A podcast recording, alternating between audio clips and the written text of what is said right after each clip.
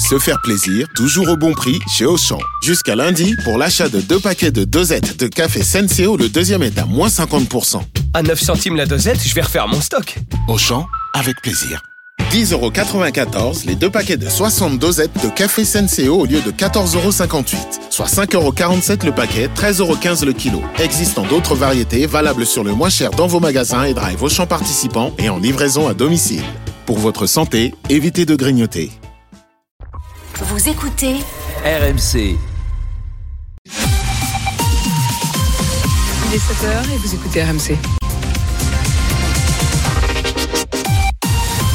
RMC, Apolline Matin. Le journal de Quentin Vinet. Bonjour Quentin. Bonjour Apolline, bonjour à tous. La semaine de tous les dangers pour la réforme des retraites votée au Sénat. Son avenir va se jouer mercredi et le gouvernement répète qu'il ne veut pas du 49-3. L'inquiétude des pompiers dans le sud-est de la France. Deux incendies ce week-end avec la sécheresse hivernale qui effraie, vous l'entendrez, les agriculteurs. Et puis Marseille qui se saborde de partout hier soir contre Strasbourg en Ligue 1 Football. La réforme des retraites est à un point de bascule ce matin. Réforme adoptée donc au Sénat ce week-end et qui doit maintenant être votée définitivement. Jérémy Trottin, chef du service politique à RMC, vous êtes avec nous ce matin pour nous donner les moments clés de la semaine. La prochaine étape, donc, c'est mercredi avec la fameuse commission mixte paritaire. Oui, 14 parlementaires, 7 députés et 7 sénateurs de la majorité et de l'opposition réunis en conclave toute la journée de mercredi en attendant la fumée blanche. D'ici là, les conseillers de l'exécutif vont passer en mode tractation et négociation du côté de Renaissance déjà, dont les parlementaires seront reçus par Elisabeth Borne ce soir à Matignon. Tous doivent se mettre d'accord sur les concessions que la majorité est prête à faire à la droite. Carrière longue, clause de revoyure en 2027, surcode pour les femmes, tout va y passer, article par article. Et il faut être adroit, me confiait hier un bon connaisseur de ces commissions mixtes paritaires. Il faut donner à Retailleau et Ciotti le bénéfice de la victoire, car en cas d'accord à l'issue de la journée de mercredi, ce qui est l'hypothèse aujourd'hui la plus probable, Viendra ensuite la journée de jeudi. Il s'agira alors de faire voter le compromis trouvé au Sénat et à l'Assemblée. Et c'est là que ça se complique. Alors, il y avait déjà une réunion hier soir à Matignon.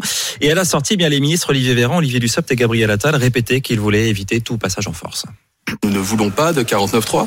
Nous souhaitons transformer notre majorité relative en majorité absolue sur le texte des retraites. Nous ne voulons pas utiliser le 49-3 parce que nous sommes persuadés qu'on peut construire une majorité sur ce projet. Un, on ne souhaite pas l'utiliser.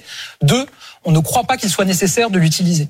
Parce que, encore une fois, vous avez une majorité de députés qui ont défendu, pour certains depuis des années, la préservation de notre système de retraite sans augmenter les impôts. Alors on l'entend, Jérémy Gabriel Otal parle d'une majorité de députés. Est-ce qu'il est vraiment sûr d'avoir assez de voix pour voter le texte? Non, et c'est bien là tout le problème. Elisabeth Borne va devoir aller chercher avec les dents les 40 voix qui lui manquent et ce n'est pas gagné. Un proche du chef de l'État me disait hier qu'Éric Ciotti, patron des Républicains, n'aurait à ce stade que 27 à 28 voix assurées. Comme un problème ne vient jamais seul, la première ministre devra aussi gérer cette demi-douzaine de parlementaires issus de ses propres troutes qui pourraient s'abstenir ou voter contre la réforme. On ne sait plus trop comment les convaincre, me disait hier un ministre, sentant probablement le danger arriver, car faute de majorité, Elisabeth Borne n'aura pas d'autre choix que d'activer l'arme du 49-3. Une perspective dangereuse, prévient déjà Laurent Berger, le leader de la CFDT. Et en attendant, la grève ce matin continue dans les trains, euh, même si la SNCF nous parle d'une amélioration avec 3 TGV sur 5 en moyenne et un TER sur 2. Euh, la grève des éboueurs continue aussi dans une dizaine de villes comme Nantes, Antibes, Saint-Brieuc. Elle prend même une tournure politique à Paris où 5400 tonnes de déchets s'entassent dans la moitié des arrondissements de la capitale depuis mardi dernier. Le gouvernement reproche à la maire Anne Hidalgo de ne pas intervenir.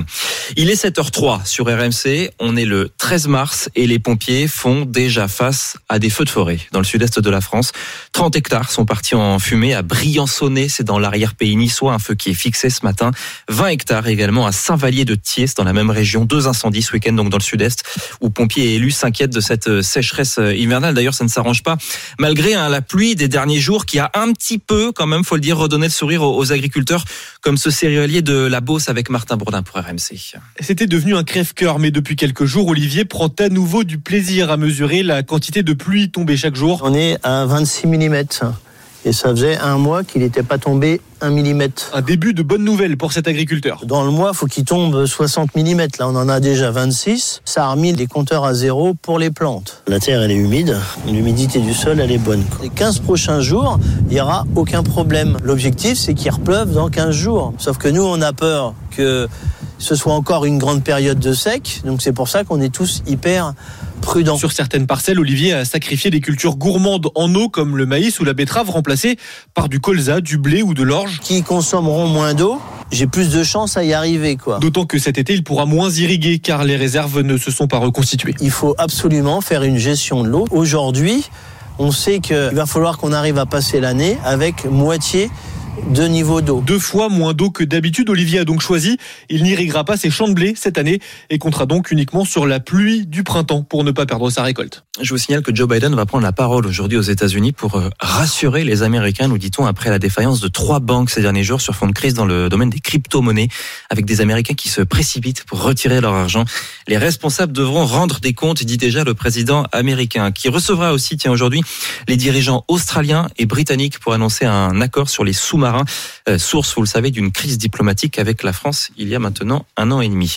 Mais l'information de la nuit aux États-Unis, c'était la cérémonie des Oscars qu'on a suivi pour vous à RMC. C'est Romain qui l'a suivi pour nous à RMC. Et sans surprise, Romain, c'est euh, le grand favori qui a fait un carton. Eh oui, le film était nommé dans euh, pas moins de 11 catégories. Il rafle finalement 7 statuettes. Ce film, c'est Everything Everywhere All at Once. Pardonnez-moi pour, euh, pour l'accent, hein, entre autres. Meilleur film, meilleur réalisateur, meilleur acteur et actrice dans un second rôle et meilleure actrice principale pour Michelle Yeoh qui devient au passage la première actrice asiatique à recevoir cette récompense. Alors ce film, il est déjà sorti en France l'été dernier. Il est de retour en salle depuis la semaine passée. C'est un long métrage un peu loufoque qui mélange comédie, action, science-fiction qui raconte en gros les aventures d'une maman américaine d'origine chinoise transportée dans des univers parallèles pour sauver le monde et sa famille, rien que ça.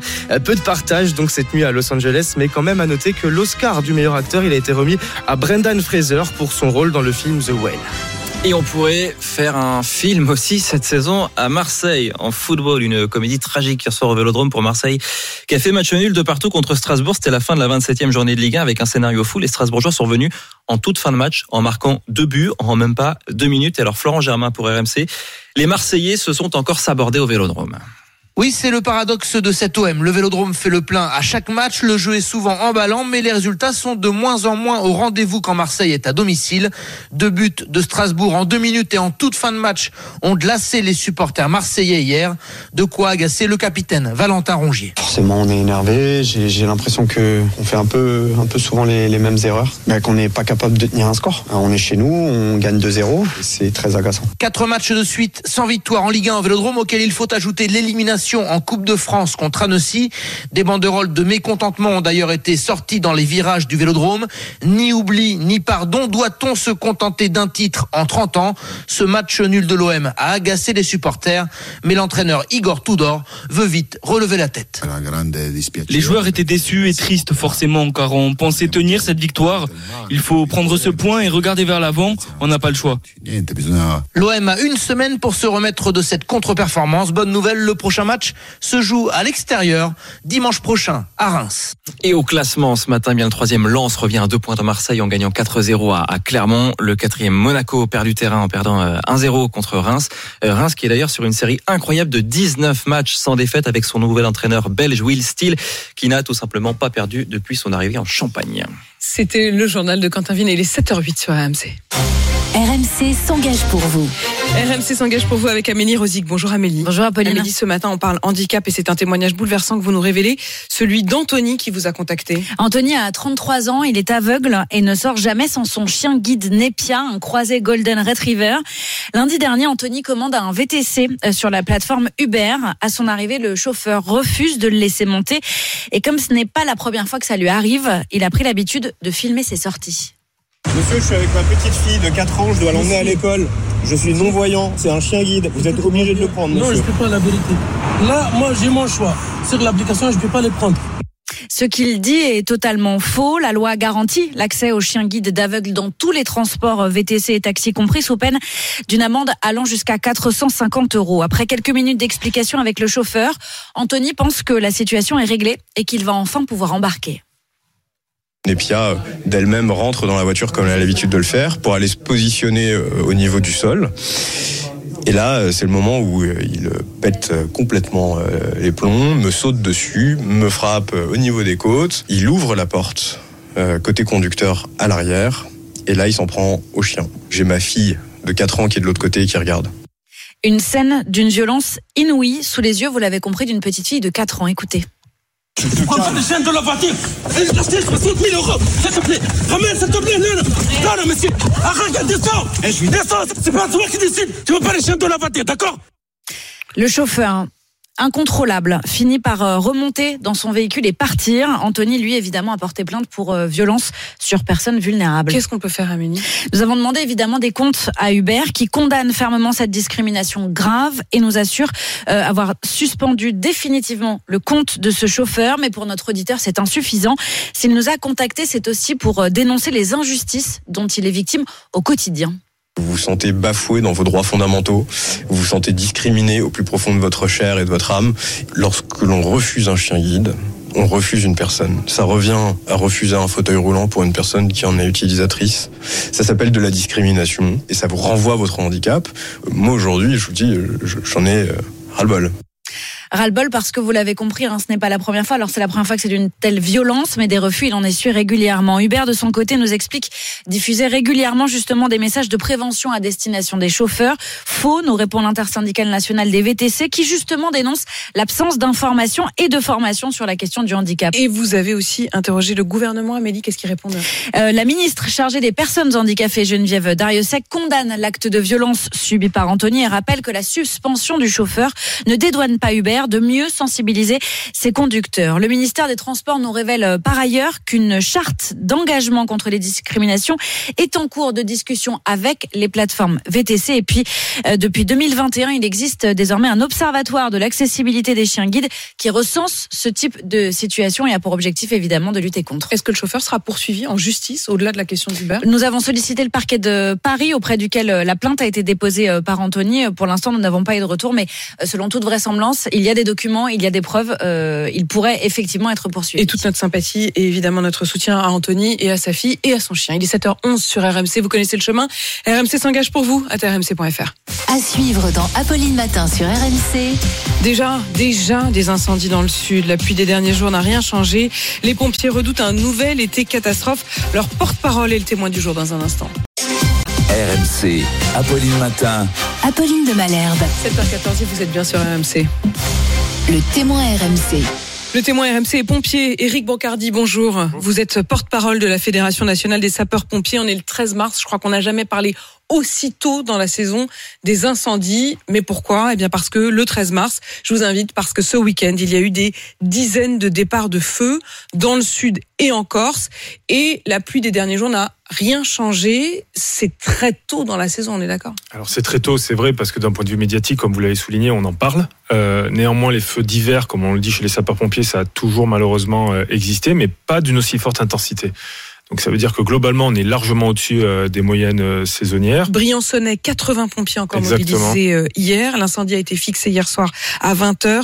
Saint-Vallier de Thierry, là, c'est 20 hectares qui ont brûlé. Mm, C'est huit départs de feu en l'espace de deux jours dans les Alpes-Maritimes, vous venez de le citer, plus des départs en Corse, sur l'ensemble du pourtour méditerranéen, méditerranéen, mais aussi sur l'ensemble du territoire national. C'était pas loin de 73 incendies en date du 21 février euh, dernier, contre on va dire 4,6 en moyenne, sur une période qui va de 2006 à 2022. Donc on constate effectivement un accroissement de l'intensification, mais aussi euh, de ce fait-là d'une forte mobilisation des pompiers et des risques euh, dans cette On période. parle beaucoup de la sécheresse, de la sécheresse qui, Mm. elle aussi, est déjà là. Une sécheresse qui, évidemment, n'augure pas grand-chose de bon pour, euh, pour l'été. Il y a plusieurs départements qui sont déjà en alerte sécheresse. Sur le terrain, euh, ça donne quoi pour vous, les pompiers? Est-ce que vous êtes obligés de renforcer la vigilance? On renforce évidemment la vigilance de manière générale au regard des, euh, des bulletins météo qui nous tombent dessus. Il est évident aussi que face à l'impact de la sécheresse sur les sols, on a une attitude tout à fait, euh, on va dire, euh, louée à ce qu'on puisse réagir en temps et en heure, comme on le fait pendant euh, la période estivale, sauf que on est en période d'hiver, les capacités humaines sont moindres, Euh, la mobilisation est aussi au- aujourd'hui sur l'ensemble des missions de secours d'urgence aux personnes.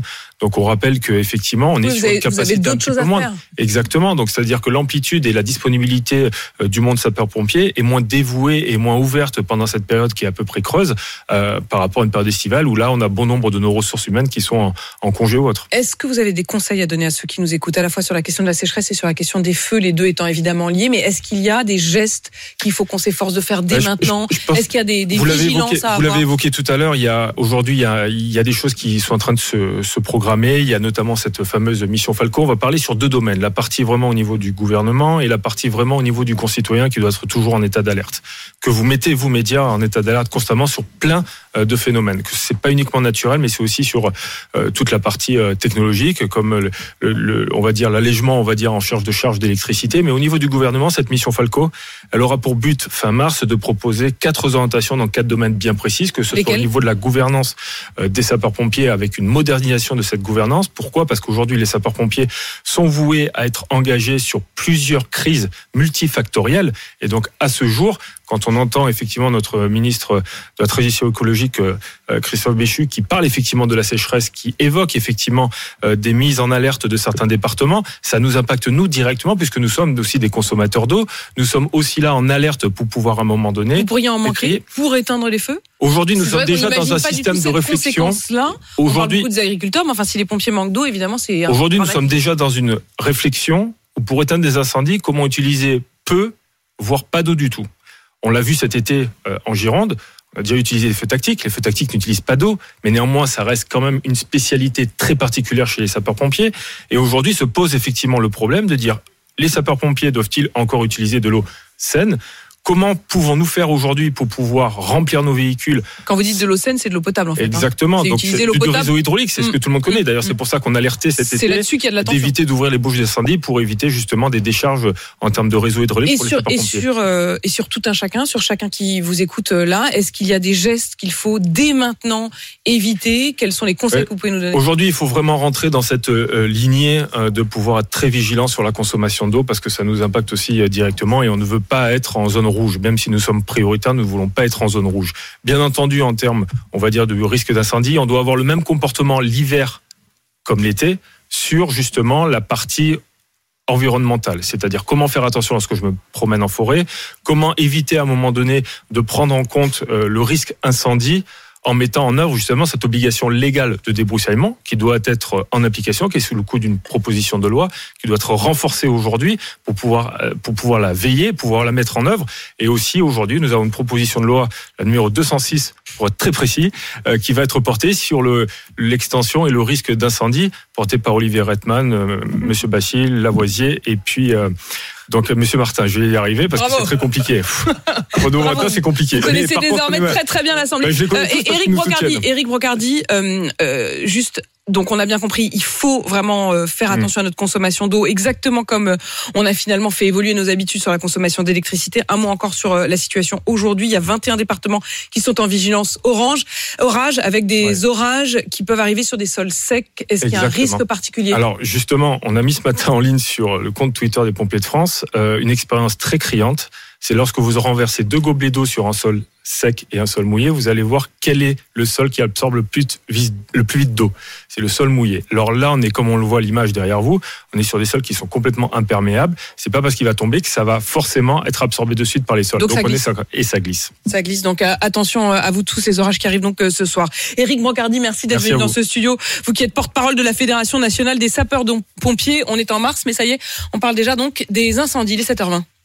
À suivre dans Apolline Matin sur RMC. L'invité du jour à 7h40, c'est la ministre de la Transition énergétique, Agnès Pannier-Runacher. Nucléaire, coût de l'énergie, réforme des retraites, toutes ces questions et les vôtres au 32-16. C'est donc tout à l'heure. Rendez-vous à 7h40. Mais avant cela, deux rendez-vous jusqu'au journal de 7h30. Il y aura l'économie avec Emmanuel Le Chypre et puis Arnaud Demanche qui pirate le 32-16. Apolline Matin. L'indiscret RMC. Les indiscrets du service politique d'RMC, c'est avec vous aujourd'hui Jérémy Trottin. Bonjour Jérémy. Bonjour Apolline. Vous nous révélez que derrière la préparation des JO, il y a déjà des vives tensions politiques. Oui, des tensions par exemple entre le ministère de l'Intérieur et les élus de Dax, Bayonne ou de Mont-de-Marsan à qui on a gentiment demandé de reporter ou d'annuler leur feria pour des raisons de sécurité. Tension aussi entre certains élus de la mairie de Paris et le comité olympique sur les tarifs de la billetterie jugés beaucoup trop chers. Tension encore accord entre la région, Île-de-France et le gouvernement. Valérie Pécresse veut bien réorganiser le plan de transport, mais veut que Bercy paye la facture. 200 millions d'euros rien que pour la ligne 14 du métro parisien. Sans parler d'un sujet très sensible, celui du périphérique et de la neutralisation d'une voie de circulation pendant et surtout après les Jeux. Le gouvernement dont les ministres sont accusés de vouloir surfer sur les JO, Jérémy. Oui, c'est ce que pense du moins l'entourage de Valérie Pécresse qui soupçonne notamment le ministre des Transports de prendre ses décisions au regard de ses ambitions pour la mairie de Paris. On voit bien que certains jouent à des jeux politiciens, dit-on du côté de la région.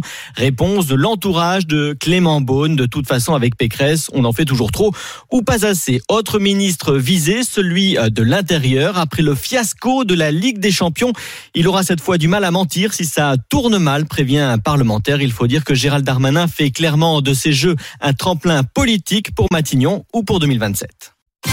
RMC, Apolline Matin. Il est 7h24, c'est l'heure de l'économie. Le chiffre d'affaires. Le chiffre d'affaires, Emmanuel, les péages. Les péages, il n'y en a pas que sur les autoroutes, il y en a aussi sur les rails, et c'est pour ça que les tarifs augmentent pour la SNCF. Eh ben, effectivement, pour chaque train qui circule, la SNCF et ses concurrents s'acquittent d'un péage auprès de SNCF Réseau, exactement comme un automobiliste. Chaque fois qu'il emprunte une autoroute, il faut bien financer euh, l'entretien et la rénovation euh, du réseau. Hein, euh, cet entretien et cette rénovation sont financés à 70% par ces péages que payent les transporteurs. Or, selon la décision de SNCF Réseau validée fin février par l'autorité de régulation des transports, eh bien cette redevance va augmenter de 8% en 2024. Donc, je vous annonce quoi? Les hausses évidemment pour 2024. Je ne vous parle pas de cette année, les hausses sont déjà actées et cette hausse en 2024 sera de 8% pour euh, les TER, de 7,6% pour les TGV et pour les euh, intercités. Et puis allez, tiens, pour 2024, pour 2025 et 2026, ce sera plus 4%. Quelles conséquences pour les voyageurs, Emmanuel? Ah bah Forcément, euh, cette hausse laisse présager de nouvelles augmentations des prix des billets, notamment les TGV, puisque il faut rappeler que les péages, ça pèse quand même 40% du prix d'un billet de euh, TGV et que ce sont les péages les plus chers euh, d'Europe et qu'il est impossible, rappelons, le pour la SNCF de faire autrement euh, puisque les coûts de fonctionnement des TGV doivent être intégralement couverts par les recettes euh, commerciales. Donc ça veut dire que déjà on a 3 à 4% de hausse assurée euh, des billets l'an prochain et je ne vous parle pas de ce qui risque de se passer sur les prix de l'énergie, etc. Prenez le train qu'il nous disait. Les prix des TER vont forcément augmenter aussi. Oui, et là on n'est pas dans la même logique. Hein. Il faut savoir que les recettes des billets ne couvrent qu'un tiers des coûts de transport ferroviaire payés par les régions, que ce sont elles qui assument le reste de la charge. Donc les régions, elles n'auront pas 36 solutions. Soit elles vont aussi répercuter la hausse euh, de ces péages sur le prix des billets, soit bah, elles devront par exemple faire circuler euh, moins de trains. Donc grosso modo, on se disait avec le réchauffement, bah, il vaut mieux plus de trains et moins cher. On risque plutôt d'aller vers un peu moins de trains et un moins peu de trains et beaucoup plus cher. C'était l'économie et le cours d'économie avec Emmanuel Le Chip. Tout de suite Arnaud Demanche. RMC, Apolline Matin. Attention. Attention. Demanche pirate, le 32-16. Arnaud Demanche est avec nous. Bonjour Arnaud. Bonjour. Arnaud, ce qui fait réagir ce matin, ce sont les Oscars qui ont eu lieu cette nuit. Oui, et Nancy de Nancy nous dit une très belle cérémonie de 9h30. Je redoutais un dérapage genre gifle de Will Smith, mais rien du tout. Juste un moment, je sais pas si vous avez vu, il y a Eric Dupont-Moretti qui a fait des bras d'honneur à, à Kate Blanchett. Alors, le film À l'Ouest, rien de nouveau, a obtenu l'Oscar de la meilleure musique. Et Germain de Saint-Germain nous dit, je, je crois que c'est encore pire pour un film d'avoir l'Oscar de la meilleure musique que de pas avoir d'Oscar du tout. Moi, je suis journaliste. Après la projection, tu te retrouves toujours en face du réalisateur. Et là, faut lui dire quelque chose de gentil parce qu'il vous demande, alors, t'as aimé mon film? Euh, j'ai bien aimé la musique. Et là, il sait que c'est naze, son truc. Alors, Top Gun Maverick n'a pas obtenu l'Oscar du meilleur film, ce qui a fait réagir Dominique Besnéard. Euh, Il n'y a pas eu d'Oscar pour les gros navions. Moi, j'ai eu Tom Cruise au téléphone, il était très déçu. Il pense que les gens n'ont pas adhéré au film parce qu'il n'était pas assez réaliste. Et il m'a dit, mon prochain film sera plus sérieux. Je vais filmer l'origine de l'humanité telle qu'on nous l'apprend à l'église de Scientologie. Ah, ça risque d'être bien, ça, dis donc. C'est l'histoire du dictateur galactique Xenu qui a déporté il y a 75 millions d'années des milliards d'extraterrestres sur Terre, les a jetés dans un volcan comme le Kilimandjaro et les a fait exploser avec des bombes à hydrogène. Depuis, leurs âmes nous hantent, causant ainsi nos troubles psychiques. C'est vraiment ce que croit la scientologie, hein, sinon ce serait pas drôle. Je pense que le public a besoin d'une histoire de ce genre qui mêle rigueur scientifique et recherche. Alors j'ai dit à Tom Cruise, fais-le ce film. Ça va nous changer de Alex Lutz et Isabelle Carré qui jouent un couple de chanteurs des années 60 qui ont le cancer. C'est pas sûr que tu gagnes une statuette, mais au moins on rigolera bien. Allez, à tout à l'heure. À tout à l'heure Arnaud, rendez-vous est pris. On se retrouve euh, à 8h20 pour l'heure, il est 7h28. À tout de suite pour la météo et le journal. 7h30 sur RMC, le journal de Thibaut. Bonjour Thibaut. Bonjour Apolline, bonjour à tous. Paris, ville poubelle, 5400 tonnes de déchets amassés dans les rues de la capitale après 8 jours de grève des éboueurs contre la réforme des retraites. Une réforme qui va passer en commission mixte paritaire mercredi. Ce sera ensuite au Parlement de voter. Et les syndicats mettent en garde le gouvernement en cas de 49-3, un vice démocratique dangereux, nous dit Laurent Berger. Et puis l'OM encaisse deux buts en deux minutes face à Strasbourg. Match nul entre les deux équipes. Rien ne va plus. À Angers, encore battu hier après-midi. 20e match de rang. Sans succès, les supporters angevins sont en colère. Légère amélioration sur les rails, huitième jour de grève des éboueurs. La contestation se poursuit contre la réforme des retraites. On commence avec la SNCF, compter 3 TGV sur 5 en moyenne ce lundi, un TER sur 2, trafic normal à la RATP. C'est en revanche toujours compliqué dans les rues de Paris où les déchets s'amoncellent sur les trottoirs selon la mairie. 5400 tonnes n'ont pas été ramassées depuis le début du mouvement il y a 8 jours et les habitants commencent à perdre patience. Le reportage de Romain Houg et Romain Poiseau. Devant la porte de l'immeuble d'Emmanuel. Ici c'est Paris, et ici c'est Paris, c'est ça. Un tas de détritus mesurant plus de 2 mètres sur 4 de large. Là on n'en voit pas encore, mais le soir quand on ou le matin tôt, il y a des rats. Hein. Il y a des rats. On revient au Moyen Âge. C'est grave, enfin c'est grave. Et ensuite, je sais pas si vous avez vu, enfin, il y a des conserves coupantes, il y a des morceaux de verre, il y a des choses comme ça. Et donc euh, tout à chacun peut se blesser. Hein. Le, droit, le droit de grève, ça justifie pas tout. Hein. Ça justifie pas de faire n'importe quoi. Jean-Claude, retraité, lui, se faufile entre les poubelles pour rentrer chez lui. Dans trois jours, je pourrais plus rentrer là. On va passer par les fenêtres pour rentrer dans l'appartement. C'en est trop Alors là, c'est très net. Je fais pas de détails. La situation ne peut plus durer selon lui. On fait appel à des sociétés privées pour compenser des grévistes fonctionnaires. Plusieurs élus demandent la réquisition des agents non grévistes pour réaliser la collecte des déchets. C'est le cas de Pierre-Yves Bournazel, conseiller municipal Horizon du 18e arrondissement de Paris. Tous les fonctionnaires agents de la ville de Paris ne font pas grève dans le service de la propreté. Il y a des poubelles de partout. Quand on aime sa ville, on s'en occupe. La ville de Paris qui a rappelé hier que le mouvement social et ses conséquences sont de la responsabilité du gouvernement. Une mobilisation qui va se poursuivre dans la rue mercredi, nouvelle journée d'action. Mercredi, c'est aussi le jour de la commission mixte paritaire. Sept sénateurs, sept députés vont se réunir pour adopter une version commune du texte. Si ils y parviennent, le texte sera soumis au vote du Parlement jeudi. Et s'il était refusé, le gouvernement pourrait être tenté d'utiliser le 49.3. C'est une mauvaise idée, selon Laurent Berger, leader de la CFDT. On peut pas, je vous le redis, avoir une telle mobilisation, une telle opinion qui est contre cette réforme une, procédure parlementaire escamotée et avoir un vice démocratique par le vote de cette réforme par un recours au 49.3. Enfin, je pense que ce serait extrêmement, euh, extrêmement dangereux. Moi, je voudrais pas qu'il y ait moins de monde dans les cortèges et plus de colère dans les têtes. Nous ne voulons pas de 49-3, assure Olivier Véran, le porte-parole du gouvernement. Espère que le vote définitif du projet de loi au Parlement. 21 départements du Haut-Rhin à la Haute-Garonne en vigilance orange aux orages à partir de cet après-midi. En raison de fortes pluies d'ailleurs tombées la semaine dernière, les habitants de Cahors sont privés d'eau potable jugée impropre à la consommation. Des distributions de bouteilles d'eau sont mises en place depuis samedi. Et puis dans les Alpes-Maritimes, 50 hectares de végétation ont brûlé ce week-end. À l'origine, plusieurs départs de feu à Briançonnet, notamment l'incendie a été fixé hier soir. Trois pompiers ont été blessés. La ville de Puteaux accusée de transphobie. La mère d'un jeune garçon de 12 ans, Néfi, reproche à la maire des Hauts-de-Seine, à la mairie des Hauts-de-Seine et à l'organisateur d'une colonie de vacances d'avoir logé son enfant dans le dortoir des filles. Elle a décidé de porter plainte et Caroline Philippe l'a rencontrée pour RMC. Cette nuit passée dans la chambre des filles. Insoutenable pour Léo, 12 ans, car s'il est bien né avec un sexe féminin, il se sent aujourd'hui garçon. Chaque soir, sa mère, Sixtine, le trouve éteint, triste au téléphone et au retour. Il est revenu très abîmé. Et surtout, euh, il n'a pas pu aller à l'école du tout de la semaine. hein. Il a fallu qu'on l'aide à digérer euh, l'humiliation et le rejet qu'il avait vécu. Avant le départ, Sixtine multiplie les échanges au téléphone et par email avec la mairie pour trouver une solution, mais rien n'y fait. Ils ont constamment fermé les portes. À chaque proposition, à chaque effort qu'on a fait, ils ont cherché une autre voie pour se soustraire à la loi et mettre mon fils chez les filles. Pourtant, depuis son changement d'état civil, respecter le genre de Léo est une obligation légale. Anaïs Perrin-Prével co-préside l'association Outrance. On a l'article 225.1 du Code pénal, par exemple, mais il y en a plein d'autres qui interdisent les discriminations fondées sur l'identité de genre. Donc, euh, tous les éléments que l'on a dans cette, cette affaire-là montrent qu'on a plutôt un positionnement idéologique plutôt qu'un positionnement euh, légal. De son côté, la mairie de Puteaux explique avoir demandé une chambre seule aux prestataires pour Léo, mais aucune n'était disponible. Le sujet de Caroline Philippe ce matin. L'OM pensait avoir fait le plus dur hier soir face à Strasbourg en menant 2-0, mais en fin de match, les Alsaciens marquent deux buts en deux minutes. Score final, deux buts partout. Dauphin du PSG, l'OM ne dispose plus que de deux points d'avance sur Lens, vainqueur de Clermont 4-0 hier après-midi. Reims s'impose à Monaco 1-0.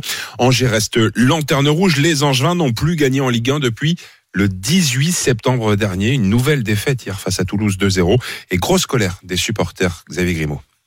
Oui, on joue la 47e minute. Toulouse vient de marquer son deuxième but. C'en est trop pour les supporters du Cop Angevin qui allument une dizaine de fumigènes, des feux d'artifice et les lancent en direction du terrain. Avant la rencontre, ils avaient déjà donné de la voix pour réclamer le départ du président Saïd Chaban.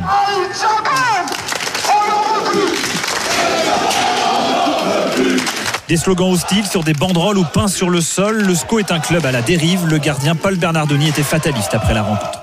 Légitime, c'est compliqué. Après, euh, tout club où ça va très mal ou pas de résultats, euh, on fait parler de nous. Donc, euh, voilà, automatiquement, ils vont montrer leur mécontentement. C'est dur, mais c'est dur pour tout le monde. Son coéquipier Yann Valéry était plus sévère envers la fronde dans les tribunes, pour lui contre-productif. Je comprends la colère. Après, pour moi, c'est facile de cibler un, deux joueurs ou l'équipe. Il y a plein d'éléments et plein de choses qui, qui viennent. Après, supporter, c'est supporter avant tout. Dans les, dans les bons moments et les mauvais moments, tu supportes. Oui, je comprends leur colère. Mais après, je trouve que j'aurais préféré qu'ils soient derrière nous et qu'ils essayent de plutôt élever certains joueurs plutôt d'essayer de le couler. Avec seulement 10 points au classement, Angers continue de creuser et l'ambiance ne semble pas près de s'arranger. Et puis un événement ce soir sur RMC. Michel Platini, invité exceptionnel de Rotten sans flamme. Événement à suivre dès 18h sur RMC. Et puis les courses, c'est sur l'hippodrome de Chantilly. 13h50 sur RMC Découverte. Le 2 Sursti est le favori de la Dream Team RMC. L'outsider, c'est le 6 Ideal King, le 2 et le 6. C'était le journal de Thibaut Texer. Il est 7h38 sur RMC. RMC, 6h39h. Apolline Matin. Dans un instant, l'invité du jour, ce sera vous, Agnès Pannier-Runacher. Bonjour. Euh, Vous êtes ministre de la Transition énergétique. On va parler euh, de l'état de nos centrales nucléaires, des grèves dans les raffineries, puis aussi de la réforme des retraites, vote crucial jeudi. Est-ce que le gouvernement aura une majorité? On y revient dans un instant. À tout de suite. RMC, Apolline Matin. Apolline de Malherbe. Il est 7h41 et vous êtes bien sur RMC. L'invité du jour. L'invité du jour, c'est vous, Agnès Pannier-Runacher. Bonjour, vous êtes donc euh, ministre de la Transition euh, énergétique. On va parler retraite, grève dans les raffineries, nucléaire, inflation. Je vous interroge pas sur le 49.3. Vous allez me dire la même chose que Olivier Véran, Gabriel Attal, que vous espérez, que vous pensez, que vous allez peut-être vous voir vous en passer, mais qu'au cas où, bah, vous le dégainerez. C'est ça, non? J'ai bon? Euh, Surtout, on est confiant sur notre capacité à réunir une majorité. La première ministre, il travaille avec euh, Olivier Dussopt, avec les députés de la majorité. Et euh, s'agissant des Républicains, je crois qu'ils ont fait un vote de cohérence au Sénat. C'est un vote qui a été fait samedi et qui montre qu'il y a un soutien côté Sénat à ce projet de loi. Et donc, mais vous allez nous pas allons vous agir. engager à ne pas utiliser le 49.3. Non, je vous Aucun dis, euh, notre notre objectif, c'est précisément de se passer du 49.3. Et euh, je crois que depuis euh, le début de cette mandature, on nous a toujours dit euh, qu'on ne saurait pas réunir des euh, majorités sur les textes. Et pour le moment, tous nos textes ont été votés. On va parler du chèque énergie, l'inflation d'abord, les prix du gaz et de l'électricité baissent, ils baissent enfin sur les marchés, mais pas sur les factures puisqu'on voit encore plus 14% sur un an en février sur l'énergie. Pourquoi il y a ce décalage? Parce qu'en fait, le passage de l'augmentation euh, du prix, il est fait euh, au 1er février et au 1er janvier, s'agissant de l'électricité et du gaz. Mais euh, ce prix, il augmente par rapport à un prix qui est régulé. C'est-à-dire que les Français ne payent pas le prix du marché.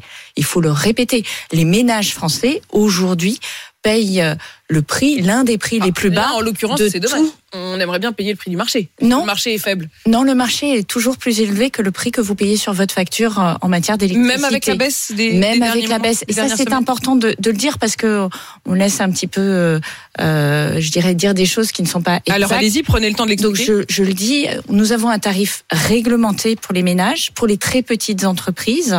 Et ce tarif réglementé a augmenté de 4% l'année dernière, là où les factures étaient en train de s'envoler. Il augmente de 15% cette année, là où le prix a effectivement diminué, mais par rapport à une multiplication par deux, par trois. Et donc, nous restons euh, toujours dans des tarifs qui sont compétitifs. Je parle évidemment des ménages et des très petites entreprises. Les plus grosses entreprises sont plus exposées au prix du marché et elles, ce prix dépend de, du contrat qu'elles auront conclu. Je veux également préciser que nous avons mis en place beaucoup de mécanismes. Nous sommes le pays qui avons mis en place le plus de mécanismes d'amortissement des factures pour les entreprises qui sont exposées au prix du marché. Donc ça fonctionne aujourd'hui depuis euh, le mois de, de janvier. Alors je parle des consommations réalisées depuis de janvier, qui c'est donc les factures qui arrivent en février, les entreprises bénéficient d'un amortisseur, ça fait baisser la facture d'à peu près 20% en moyenne, et les très petites, euh, les les PME. Hein, et, et justement, on, on, se souvient évidemment de la question euh, du, des hausses d'énergie auxquelles font face notamment les boulangers, qui sont devenus un peu le symbole de cette euh, hausse des factures. Vous aviez promis des aides. Est-ce que ces aides sont entrées en, en action? Est-ce que ceux qui peuvent prétendre à ces aides ont tous fait la demande? On se souvient que vous nous aviez dit c'est hyper simple, il suffit de cocher une case. Est-ce que c'était aussi simple que ça? Et est-ce que du coup tout le monde a pu avoir accès à ces aides? Alors Aujourd'hui, les factures sont envoyées et ces factures comportent le plafonnement. Donc, je vous parlais d'un amortisseur, mais il y a aussi un plafonnement du prix de l'électricité qui est appliqué directement sur les factures. Donc, c'est pas une aide qu'on demande, c'est un signalement pour dire je remplis bien, je suis bien la très petite entreprise qui peut bénéficier de l'aide. C'était pour ça qu'il fallait quand même. Il fallait quand même poser un acte. Il fallait quand même faire cette croix. Vous avez une corrélation entre le nombre de personnes qui l'ont demandé, qui ont donc coché cette case, et le nombre de personnes dont vous savez que effectivement elles peuvent y prétendre? Ce que nous savons, c'est que à peu près 60% des entreprises qui peuvent y prétendre et que 60% des entreprises ont coché la case et nous sommes en train de vérifier que ça correspond bien. Et surtout, je le redis aux entreprises, même si elles n'ont pas fait cette démarche d'aller sur euh, leur euh, compte client sur le site de leur fournisseur d'énergie, elles peuvent le faire maintenant et euh, sur leur facture de février, elles récupéreront euh, non seulement février, mais également janvier, c'est-à-dire elles bénéficieront d'un baisse du prix. Voilà, de, de cette baisse. C'est valable euh, à partir du 1er janvier, même si on se déclare avec un peu de retard, ce n'est pas un problème. Il n'est pas trop tard. Et il faut le faire. Il n'est pas, pas, trop tard. tard faut le, message que je vais leur passer. Agnès Pannier-Runacher, le chèque énergie 2023, il sera versé quand? Je, je, vous annonce sur ce plateau que le chèque énergie sera versé à partir du 21 avril. Il bénéficie à 5,8 millions de ménages et il euh, porte sur un montant qui va euh, de 48 à à peu près 200 euros suivant votre niveau de revenu. Et il sera donc versé. Il est automatique et on peut l'utiliser pour payer sa facture d'électricité, de gaz, euh, de bois, enfin toutes les énergies qui vous servent à vous chauffer. Et qui donc euh, seront versées le, le, 21 avril, vous nous le dites euh, ce matin. Nucléaire, ça c'est votre dossier aussi. EDF doit vérifier les soudures de 56 réacteurs nucléaires français. Est-ce qu'il faut s'inquiéter et est-ce que ça aura un impact sur euh, l'efficacité ou non, euh, l'opérationnel de ces fameux réacteurs dont on sait euh, qu'il y en a déjà qui sont à l'arrêt? Alors, le fait de vérifier s'il y a des fissures sur, sur des tuyauteries, puisque c'est de, ça qu'il est question, c'est un processus normal qui est engagé durant chaque maintenance de chaque réacteur. C'est même ce qui témoigne, je dirais, de la qualité de notre sûreté nucléaire tout est contrôlé et de manière extrêmement rigoureuse. Et chaque euh, fissure qui est retrouvée fait l'objet d'une publicité et éventuellement d'un ajustement du, du, programme de maintenance. C'est très exactement ce qui se passe aujourd'hui. Donc c'est rien de plus quand on a l'autorité de sûreté nucléaire qui dit attention vendredi, euh, qui alerte EDF, qui lui demande d'inspecter 200 soudures sur les 56 réacteurs de son parc nucléaire. Pour vous, ça n'est que de la routine. C'est une extension du programme de contrôle, mais ce n'est pas un fait euh, nouveau puisque les fissures en question, ce sont des fissures de fatigue thermique. C'est des fissures assez classiques sur des tuyauteries. Et je rappelle que les tuyauteries, c'est pas la cuve. Il faut bien séparer les équipements qui sont stratégiques des équipements sur les qui peuvent être réacteurs remplacés. Ils sont, ils sont tous fonctionnels au moment où on se parle ou toujours pas? Non, alors vous savez que euh, notre système euh, électrique nucléaire, vous avez des réacteurs qui font l'objet de maintenance et ce sont des maintenances tournantes, c'est-à-dire que nous faisons en sorte de concentrer le programme de maintenance sur la période du printemps et de l'été. Nous avons reconnecté une majorité de réacteurs, on est monté jusqu'à plus de 40 réacteurs en fonctionnement euh, redescendu, au- et là on recommence à les déconnecter puisqu'on en a moins besoin, il fait moins froid dehors, on en a moins besoin pour euh, l'hiver et on se prépare à l'hiver prochain. Donc on réalise les maintenances maintenant. Est-ce que les grèves ont un impact euh, sur le fonctionnement de ces réacteurs? Est-ce qu'il y a euh, des réacteurs qui sont à l'arrêt parce qu'il y a des grévistes chez EDF Non, les grèves vont avoir un impact sur le productible, c'est-à-dire que euh, certes- Quoi le productible? le productible, c'est-à-dire c'est la, la quantité d'électricité produite chaque jour. Il y a des réacteurs dont la puissance est diminuée, mais lorsque les grévistes. par les grévistes, tout à fait. Le droit de grève, je le redis, il est euh, constitutionnel, donc euh, euh, voilà, c'est euh, euh, quelque chose qui est euh, je, légal. Et nous intervenons lorsqu'il y a une tension, plutôt c'est le RTE qui gère le réseau électrique, qui intervient lorsqu'il y a une tension électrique pour demander euh, de remonter Et les opérations la, bois, puissance. disent, et les coupures euh, d'électricité. Est-ce que vous redoutez que ça se poursuive encore euh, cette semaine? Alors ça, ça n'a rien à voir. C'est-à-dire que les coupures, elles sont illégales. Elles sont potentiellement Vous dangereuses. distinguez ce qui est de l'ordre de la grève qui est constitutionnel et ce qui est de l'ordre de la Exactement. Les coupures, elles sont illégales. Elles sont potentiellement dangereuses. On a vu qu'il y a eu euh, des coupures sur un centre de dialyse. C'est absolument inadmissible. Et les coupures, elles sont euh, également euh, de l'intimidation lorsqu'elles visent des élus qui sont amenés à, à voter un texte. Un dernier mot sur les raffineries. Donc elles feront l'objet, donc Enedis systématiquement euh, portera plainte. Euh, Agnès Pannier-Runacher, un dernier mot sur les raffineries. Il y en a combien qui sont touchés par des mouvements de grève au moment où on se parle? Aujourd'hui, il y a cinq raffineries qui sont touchées par les mouvements de grève, mais je veux dire euh, ici que je suis en contact étroit avec euh, euh, la profession qui euh, me confirme que euh, nos stations-service sont bien approvisionnées euh, en carburant et que euh, pour le moment, il n'y a pas euh, de rupture particulière. On est dans un état Pas d'inquiétude à court terme. Euh, c'est ce que nous confirment les professionnels qui gèrent les stations-service et qui, euh, vous le savez, ont tiré des enseignements euh, de la précédente grève de manière à augmenter euh, leur stock et à être plus efficaces dans le transport euh, de carburant vers les stations-service. Merci Agnès Pannier-Runacher euh, d'avoir euh, donné toutes ces précisions ce matin sur RMC. Vous êtes la ministre de la Transition euh, énergétique. Et donc, je vous rappelle que si vous êtes euh, bénéficiaire du chèque énergie, il sera donc versé si je Le comprends bien, 21 le avril. 21 avril euh, prochain sur vos À comptes. Il partir du 21 avril. il est 7h50 et vous êtes bien sur RMC. À suivre dans Apolline Matin sur RMC. On vient d'évoquer, le gouvernement se cherche une majorité pour faire voter la réforme des retraites cette semaine à l'Assemblée. Ça va être très chaud, les explications de Nicolas Poincaré sur toute cette procédure. Et c'est dans un instant sur RMC. Apolline Matin. Le bonus RMC. Le bonus RMC, le bonus de Charles qui a veillé cette nuit. La 95e cérémonie des Oscars s'est déroulée à Los Angeles. Oui, et c'est le grand favori de cette cérémonie qui a été largement consacrée.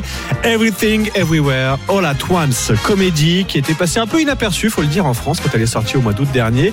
Un film génial et déjanté, nous dit la critique, une réflexion sur l'amour familial à travers les aventures d'une propriétaire de laverie.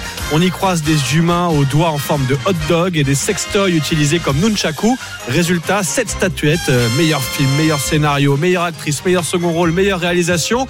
On peut quand même citer en meilleur acteur euh, Brendan Fraser pour euh, le film The Whale. Et puis sur scène, eh ben alors pas de gifles, pas d'incident notable cette nuit. En revanche, de très belles prestations. Rihanna qui a chanté Lift Me Up en hommage à l'acteur Chadwick Boseman. Et puis, et puis Lady Gaga cette nuit qui a interprété en version acoustique la bande originale de Top Gun.